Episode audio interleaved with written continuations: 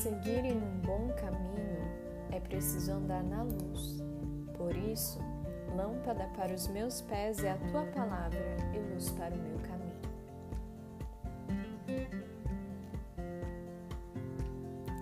Na maioria das vezes, genealogias são as partes da Bíblia que a gente acha enfadonha, e quando a gente chega na leitura delas, logo a gente pula para o capítulo seguinte.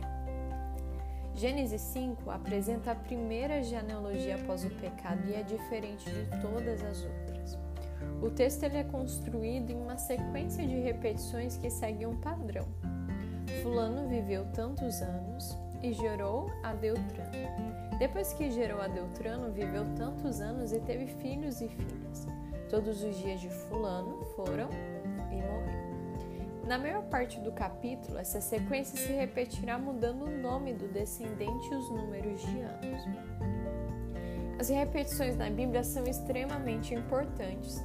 Na nossa cultura, desde cedo a gente aprende que um bom texto não deve ter repetições, não deve ter palavras repetidas. E se a gente coloca palavras repetidas, a gente deveria substituí-las por sinônimos. Mas na literatura hebraica, quando algo é constantemente repetido, é porque tem muita importância.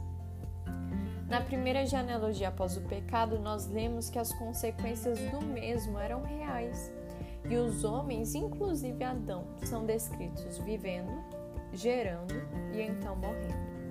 É a primeira vez que a morte natural é descrita e as consequências do pecado são reais, trazem sofrimento, pesar a quebra de uma repetição sequencial na Bíblia também demonstra um aspecto extremamente importante que o autor de alguma forma deseja ressaltar. Em Gênesis 5, a quebra da repetição está nos versos 21 a 24, que dizem assim: Enoque viveu 65 anos e gerou a Metusalém. Andou Enoque com Deus e depois que gerou a Metusalém, viveu 300 anos e teve filhos e filhas. Todos os dias de Enoque foram 365 anos. Andou Enoque com Deus e já não era, porque Deus o tomara para si. Aqui a gente vê o contraste entre vida e morte, viver e andar, que é estabelecido em relação a toda a descrição anterior do capítulo. Primeiramente, porque a história de Enoque demonstra que, mesmo no contexto do pecado e da morte, como consequência, é possível viver e viver eternamente como Enoque que foi morar com Deus. Em meio à morte que todos os patriarcas estavam no final de suas vidas se deparando, na descrição de Enoque surge esperança.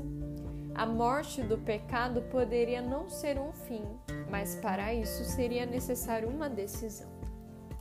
O autor do capítulo substitui a palavra viver, que descreve a ação de todos os outros personagens, por andar com Deus, quando descreve a vida de Enoque. Esse aspecto é muito interessante, pois Enoque andou com Deus, mas para fazer isso ele precisou deixar de viver. Deixar de viver para si. Somente assim foi possível andar com Deus. Somente assim foi possível viver com Deus. Por andar com Deus aqui, foi possível viver com Deus lá.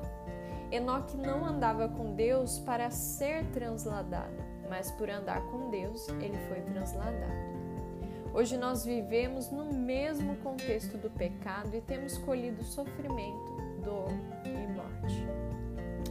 A vida de Enoque é esperança para nós hoje, pois em meio ao caos podemos nos lembrar que não é o fim se tomarmos a decisão de vivermos para Deus e com Deus, andando com Ele, podemos viver com a certeza de que tudo irá passar e muito em breve viveremos a vida eterna, morando com o próprio Deus e livres das mazelas do pecado. As genealogias parecem ser chatas e enfadonhas, cansativas, sem ensinamentos. Mas se estão na Bíblia é porque Deus quer nos ensinar algo através delas. No próximo capítulo, descobriremos mais juntos sobre a genealogia de Gênesis 5. Vamos juntos?